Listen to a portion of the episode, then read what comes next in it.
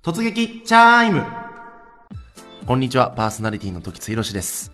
えー、国慶節休みがね、えー、ついに明けてしまいましたね。もう10月1日から7日、まあ、やっぱりね、あの、周りの日本人の人もですね、あの、このタイミングで、あの、日本に帰っちゃうっていう人も多くって、で、春節ですよね。僕は春節にな日本一回ちょっと帰ろうかなと思ってたんですけど、慶節に帰る人の方が多いですね。なんか、やっぱ聞いたら、その春節はね、あの、上海に人が全然いないと。でも、ほんとすっからかんってなるんで、春節中の上海はもう逆に、逆にいた方が楽しいみたいな。で、あの、春節中にもう移動するともう人が多すぎて、でもだるいから、だからもう国慶節に帰るんだっていう人が結構いるみたいで、いやまあそれは一理あるなと思ってですね。まあまあまあ春節中ねあの国慶節でもですねあの春秋とかねあの格安の航空券だとすごい並んででも流量規制っていうんですかね結構ありますよね。あの中国最近も飛行機の飛ぶ数がすごい増えてるんであもう時間になったけどあのその流量規制もなんか空の交通量が多すぎてあのちょっと規制かかってるからもうちょっと待ちくださいっつってで1時間2時間待たされてようやく飛ぶみたいなね。ひどい時だともうあの朝の飛行機だったのにもう着いたら夜になっちゃったよみたいなねあるみたいなんでまあまあまあないですねもう1日は、もう丸1日はもう移動で潰れちゃうっていうね、そういう覚悟のもと、えー、春節ですね、帰りたいと思うんですけれども、どうなんですかね、もう国慶節でこれだったら春節もっとひどいんですかね？まあまあまあ、あの、その日中にね、えー、飛べればいいんじゃないかなと思ってますけど、えー、この番組は私、パーソナリティ自らが、えー、様々なイベントやスポットに突撃し、そしてその内容をレポートするという構成になっております。それでは参ります。前回のチャイム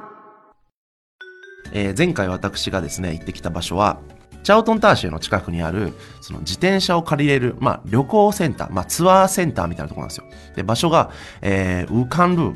物資の部に、健康の高2路に、えー、393、ウカンルー393にある、えー、自転車を借りれるですね場所があるんですね。まあ、もう本当あの建物の名前ももう393号っていう建物なんですけど、まあ、どういうとこかっていうと、あの、まあ、もともとは旅行センターで、あの、この周りにね、あの、こういう設備あるよとか、えー、こういう見どころがあるよとか、この街はですね、もともとフランスの疎開で、まあ、あの辺ね、すごいあの、ね、欅通りみたいになってて、すごい雰囲気いいですよね。あの、木がアーチ状に並んでて、道もすごい綺麗に舗装されてて、で、あの辺のね、フランス疎開をね、いろいろと紹介してて、これは昔こういう人が住んでたとかね、あの、そういう場所なんですけど、そういうパンフレットもらって、あの、歩く場所なんですけど、そこでですね、あの、自転車を借りれるんですよ、自転車。で、1人で、えっとね、1時間2元。1時間2元で自転車借りれるんですね。それで、えー、っと、その自転車のサイクリングコースもちゃんと設定されてるんですよ。だからこの道をこう、まあ、この A のルート、B のルート、C のルートみたいな感じで、えー、っと、長さ別で、えー、っと、揃ってて、で、まあ、A のルートだと、あの、まあ、大体1時間ぐらいで戻ってくるようで、もう C のルートだともう行き帰りで3時間ぐらいかかるけど、すごい綺麗なんだよとか、で海辺の方まで行くんだよとか、まあ、いろいろあるんですよ。で、まあ、そのルートに沿って、まあ、ちょっとね、あのー、自転車で、のんびりとね、この上海の、まあ、疎開ですよね。もともと疎開としていろいろ、あの、綺麗なね、あの、街並みが揃ってますから、そこ行こうと思って、で、自転車借りに行ったんですよ。で、借りるときにですね、まずですね、あの、身分証明書がいるんですね。で、まあ、パスポート持って、で、コピーして、それで、あの、カードもらえるんですよ。で、そのカードと、まあ、自分が紐付けられてて、で、そのルートにですね、至るところに自転車が置いてるんですよ。自転車置き場みたいなのが並んでて、で、ピッてこうね、あの、一つ一つの自転車の横に、そのセンサーみたいなのが設置されてて、そのセンサーにカードをピッてかざすと、えー、借りましたってなって。そしたら、自転車のロックが外れて、で、こう取れるんですよ、自転車。で、そのセンサーをピッてかざした時に、番号が出るんですよ、番号。4桁のね。4桁の番号が出て、その4桁の番号で、自転車のチェーンを外すんです。だから、つまり自転車には二重でロックがかかってて、で、一つ目のロックが、まあ、自転車自体を、えー、つなげてるロックで、で、もう一つがその自転車のチェーンなんですよ。なので、えカードで自転車のロックを外して、で、ロック外したら番号が出てくるから、その番号を自転車のね、チェーンに打って、そしたらチェーン外れて、やっと自転車乗れるみたいな。まあ、ちょっとめんどくさいんですけど、まあまあまあいいんじゃないみたいな。まあね、あの、盗まれたりとかするとね、元も子もないでしょうし、まああの、観光省みたいなとこやってると思うんですけど、まあそこやってるんで、まあしっかりしてるだろうと思って、で、その自転車借りたんですよ。で、まずね、借りる場所行ったら、まあ、13台ぐらい自転車がね、置くとこあるんですけど、まあ、あの、その日はですね、まあ、国慶節中だったんで、結構借りれる人もいて、あの、5台か6台ぐらいしか余ってなかったですね。で、まあ、ちょっとそのうちの1つ借りようと思って、で、1つピーって外して、そしたら自転車がガチャンって外れて、で、ガラガラって引いてったら、もう明らかになんか軽いんですよ、自転車が。え、軽いなとか思ってパッて見たら、もうチェーンとペダルが外れちゃってるんですね。なので、ペダル漕いでも、もう自転車回んないんですよ。あ、これダメだと思って、これ使えねえじゃんと思って、で、戻そうと。で、あの、他のやつをね、借りようと思ったら、一回、その、なんでしょう。ややこしいな。あの 他のやつ借りようと思ったら、まず一回自転車をまた元の自転車置き場に戻さなきゃいけないんですよ。もうややこしいですよね。もうこの制度どうにかした方がいいと思うんですけど、あの、戻したら、そしたら他のとこ借りに行けないから、じゃあまず、この今、これ使えない自転車取っちゃったから、これをあの、元のね、自転車置き場に戻さなきゃと思って、ガラガラって引っ張って、戻したら、その、戻しましたよっていう反応するセンサーも壊れてるんですよ。え？じゃあこれ戻せないじゃんと思って。そしたらこの自転車俺借りっぱになっちゃうじゃん。で、他のやつ借りれないし、この自転車も返せてないし、えー、ダメじゃんと思って、もう仕方ないからお店にね、戻って、あすいません、ちょっとこのカードで、あの、これ戻そうと思ったんですけど、戻せないんですよ、つって。あ、わかりました、つって。で、スタッフの人来てくれて、で、戻してくれて、あ、じゃあ、あ、終わりです、つって、あ、よかったよかった。まあいや、じゃあちょっと他のやつ借りようと思って、で、その隣のやつをね、またピッてセンサーかたしたら、あのガチャンって外れて、ああ、これだと思って引っ張ってったら、あのね、ブレーキがね、ブレーキが効いてないんですよ。これは危ないですよね。だブレーキ効いてないのは危ないと。あの、だってね、上海でね、自転車乗るってただでさえね、リスクあんのに ね、車とか引かれてやばいですから、もう赤信号で止まれなかったらね、おしまいですから、だから、あ、これブレーキかかってないのはやばいと思って、じゃあ返さなきゃと思って、そしたら返したんですよ。ガチャンってしまって、あ、よかったよかった、返しましたとか言われて、で、次のやつ借りようと思って、ピッてかざしたら、ガチャンって外れて、あ、よかった。あの、ブレーキもかかってるっぽいんですよ。で、チェーンも外れてないんですよ。あ、よかったと思って。そしたら、番号がですね、ポンポンポンポンって出てたんですよ。で、出たんですけど、俺それ借りた時に、えー、っと、この自転車はとか言って見てたんで、その番号を見てなかったんですよ。あ、見てないと思って、パッてもう一回見たら、もう消えてるんですよ。え？さっき番号映ってたよね？なんか13なんとかだった気がするんだけど、あれ？消えてないと思って、で、もう、え ?1385 度？え？なんだっけなと思って、まあ、適当にちょっと、あの、番号を打ってみても、外れないんですよ。自転車のそのチェーンが。あれ外れないと思って、えもうこれじゃ分かんないじゃん、4桁と思って。もう仕方ない、もうこれ返して他のやつ借りようと思って、で、ガチャンって返したら、またセンサー壊れてるんですよ。あれ？これまた、また他の自転車借りれなくなっちゃったじゃんと。この自転車借りっぱの状態になっちゃうじゃんと。で、またセンサー入れても全然全然反応しないから、えー、もう仕方ないじゃん。もっともう戻るしかないっつって、また店行って、ちょすいませんと。もうこれあの、センサー壊れてるんで、また借りっぱの状態になってるんで、ちょ返したいんでちょっと来てくださいっつって。またスタッフの人来てもらって。で、なんかいろいろやってもらって。で、返してもらって。あの、返しもありがとうございますっつって。で、その次の隣ね、その隣の自転車借りようと思って。まあ、ピーってかざして。そしたら、もうピッてかざした瞬間になんか8521とか出るんですよ。でもこの出る時間がもう5秒ぐらいなんですよ。だから、もうすぐに、8521、8521って覚えて、携帯にパッてメモして、よし、OK ってなって。で、自転車外れて。そしたら次、あの、チェーンはね、チェーンはちゃんと動いてるんです。で、チェーンも外れ、外せたし、で、ペダルもちゃんと焦げるんです。焦げるんですけど、なんかね、サドルがすごい低いんですよ。え、これサドル低いなとか思って、まあまあ仕方ないわと思って、もう座って、そしたらもうすごく腰痛いんですよ。え、もうこれもなんか140センチ用ぐらいのこれ自転車だよとか思って、え、もうだからサドル上げたいなと思って、もう全然なんかサドルが錆びすぎて上がんないんですよ。まあでももうこれ以上ね、またね、店戻ったりとかするのもうめんどくさいし、もういいや、このままで行こうと思って。で、このままで漕いでったんですよ。で、まあ10分20分ぐらい漕いで、まだまだね、あと2時間ぐらいありますから、もうあの、長めのコース選んじゃったんで、あの、海辺まで行くコース選んじゃったんで、え、これ、このままだとちょっと腰痛いなと思って。で、まあ10分20分経ったら、向こうの方に、また自転車借りる場所があるんですよ。あ、ここで自転車乗り換えようと。ね、もうこのままだとこれ腰痛いから、他の自転車借りようと思って、で、あの、その自転車降りて、それで、えっと、他の自転車借りようと思って、またガチャンって直して、で、次の自転車なんか借りようと思って、まず先にこうサドルの高さ確認して、あ、これぐらいだったらいけるな、みたいな。って感じで、で、えっと、ペダル連動してるかなと思って回してみたら、あ、ちゃんと動いてたんで、あ、よかったよと、これで行こうと思って。で、ピッてかざしたら、そのカードは使えませんって言われたんですよ。え？と。いや、そ返したじゃんと。返したのになんで使えないの？と思って。まあ、もうちょっとこのセンサー壊れてるのかなと思って。で、他のところのセンサーピッてかざしても、このカードは使えませんって言われるんですよ。は？ってなって、いやいや、返したのになんで使えないの？と思って。で、バーって電話して、あ、すいませんと。これカード使えないって言われるんですけど、あの、な、なんでですかね？つって。で、カードの番号教えてください。カードのナンバーナンバーです。名前教えてください。何々です。つったら、えっと、そのカードはですね、あの、先ほど店の近くのところで、まだ返してない処理になってるんで、借りれません、他のやつって言われたんですよ。えー、ど、どういうことと。俺返したじゃん。え、返せなかったから、ね、スタッフの人呼んで、で、返してもらったじゃん、つって。そしたら、え、そんなスタッフいました？とか言われて、で、いやいや、そのスタッフにいいたよ。なんか、あの、なんかメガネかけた、なんか背の高い、なんか男の人だよ、つって。そしたらなんか電話かかって、え、返しましたよね？つったら、え、いや、返したんですけど、そのカードの処理がまだ終わってないみたいで、なんかカードは返してないことになってますね、みたいな。えもうなんか、何言ってるのかもうちょっとさっぱりわかんないと。え、今ど、どういう状況俺？みたいな。このカードは、もう、え、自転車返したってことにはなってないの？っつって。いや、あの、自転車は帰ってるんですけど、そのカード上はなんか帰ってないことになってるみたいですとか言われて、え、じゃあもうこれ俺どうすればいいの？借りれないじゃんと。で、しかもさ、俺、さっき乗ってきた自転車さ、あの、返しちゃったから、もうロックされて動かないんだよと。だから店まで戻ろうと思っても、もう自転車ないんだよ、俺と。そしたら、えーっと、じゃあもう仕方ないんで、なんか歩いてか、タクシーかで帰ってきてくださいって言われて、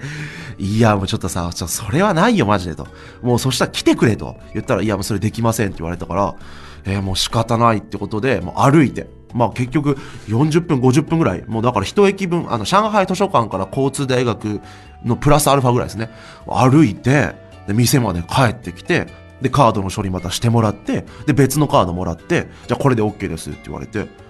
いやいや、OK って言われても、え、じゃあまた俺自転車でさっきのとこまで、また行くの、いやもうだるいよと思ったけど、まあね、もうせっかくなんで海辺まで行きたいじゃないですか。もう仕方ないから、またね、あの、さっきのね、もう店の前のところで借りようと思ったけど、もうあの、サドル低いやつはほら、もうあの、店の遠くのところに返しちゃったから、もうないんですよ。だからもうペダル外れてるやつと、もうそもそもセンサー壊れてるやつと、あとブレーキ効かないやつしか残ってないんですよ。そいつらしか。え、もうこれでさ、海辺まで行くの無理じゃね？とか思って、で、まあ、この中で、まだ一番マシなのはブレーキ効かないやつじゃないですか。ね、だって、他のやつは自転車として機能できないか、あるいはもう借りれないんで、じゃあもうブレーキ効かないやつしか俺ないじゃん、と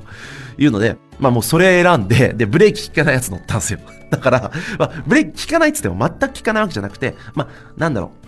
ブレーキギュってやってから、だいぶ経ったらブレーキ効くみたいな。だから赤信号前で、あの赤信号になった瞬間に止まることはできないけど、あの、あ、もうちょっとで信号変わる感じがするなっていうのを確認したら、先にブレーキかけといたらブレーキかかるみたいな。ね、なんでしょうね、この危ない、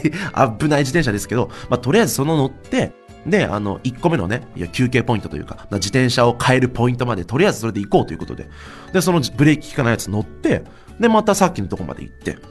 そしたら、まあ、あの、このブレーキ効かないやつ、とりあえず戻したいから、もう戻して、で、新しいやつ借りようと思って、で、新しいやつ、なんか他にないかなと思って。で、センサー、あの、壊れてないかなっつって、確認したら、そしたらまたセンサー壊れてなかったんで。で、ようやく普通の自転車借りれて。まあ、普通のっつってもだいぶ錆びてて、サドルもなんかちょっと高めで、あ、なんかこれ190センチ用だなとか思いながら、まあもう仕方ないってことで、で、それ乗って、でどうにかね、あの、海辺まで行った、海辺まで行ったんですけど、もうね、あの、その時点でものすごい疲れてたんで、あの、もともとね、あの、普通にね、海辺まで行くと、多分ね、2時間ぐらいかかっちゃうんですよ。1時間半か2時間ぐらいかかっちゃうんですけど、もうショートカットして、あの、全然欅通りでも何でもない大通りを突っ切って、で、結局1時間ぐらいで、あの、着いたんですけど、で、まあ、あのなんでしょうね。あ、そっか、さっきからずっと海辺海辺って言ってるけど、あれだな、海辺じゃないな、あの、ファンプーちゃん。だから、あの、川ですね、大きい川ですね、あの、ワイタンの、あの川まで、まあ、とりあえず走って、で、まあね、あの、癒されて、で、帰ってきたんですけど、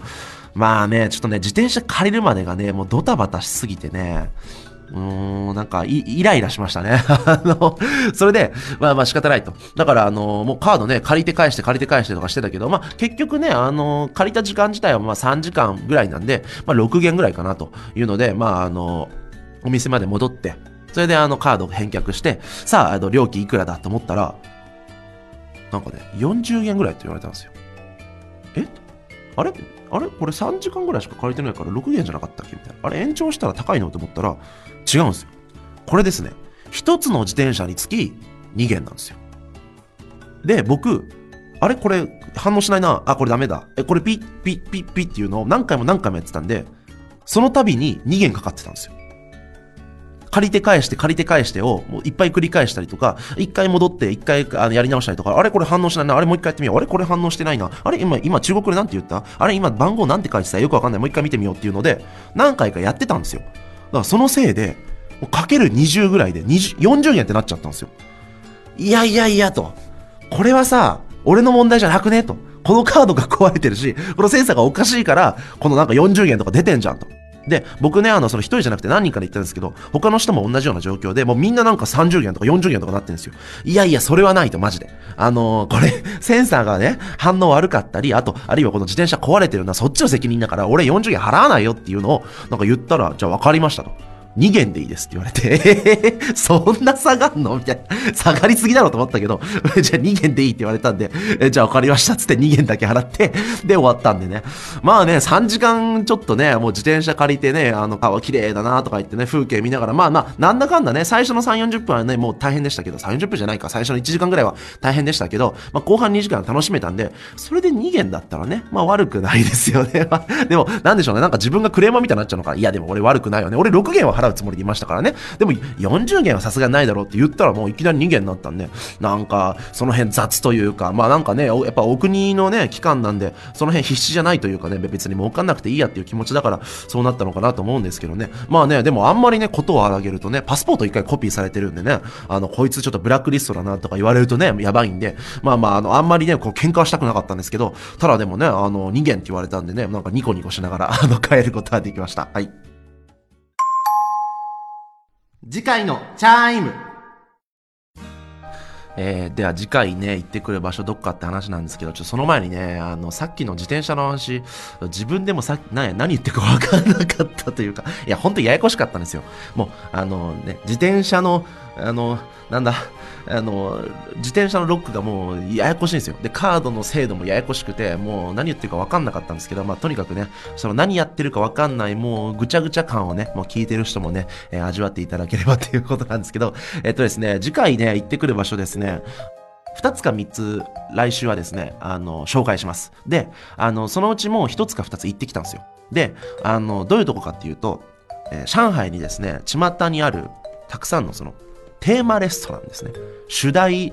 レストランみたいな書いてるやつありますよね。あの、前々回か、あの、ムービーカフェっていうね、あの、映画主題カフェみたいなとこ行ったんですけど、あの、ああいう感じで、その、中国にはですね、いろんなですね、あの、主題、何かをテーマにしたレストランっていうのが結構あるんですよ。で、まあ、一つ例を言うと、例えば、その、海賊レストランみたいなのがですね、えーあるんですね。えー場所はですね、上海体育場、えーっと、何、何号線だ？あれ ?1 号線かな ?11 号線かな？えーっと、上海体育場っていう、えー駅が、えー、シュジャーホエにあるんですけれども、えーーホエの南の方ですね。えーあそこにですね、えーっと、海賊レストランたるものがありまして、もう中の店員さんも海賊な格好してて、で、なんかもう海賊船みたいな、えーっと、ところで、もう結構ね、あの、吹き抜けで3階か4階分ぐらいあって、結構でかいんですよ。で、あの、そこにですね、あの、海賊の、えーモチーフにした、えーオブジェとかですね、あと海賊っぽい食べ物とかいろいろあって、まあ、値段はですね、普通のレストランよりやっぱりちょっと割高なんですけど、えーそういうところがですね、上海に結構あるんですよ。まあ、他にはなんか森っぽいとことか、海っぽいとことか、えーそういうとこいろいろあるんで、ちょっとですね、そういう系のレストランにですね、えーっと、行ってきて、まあそれをですね、まとめて、まとめて、切ってやろうと。い やなんか、最近ね、なんか悪口言うみたいになってますけど、違いますからね。あの、純粋に何があったかをレポートしてるだけですから、はい、あの、そういうとこ行ってきて、まあ、あの、どういうとこだ、どういうとこだったかっていうのを、えーっと、ちょっとレポートしていきたいと思います。それでは次回お楽しみに。お相手は時津博史でした。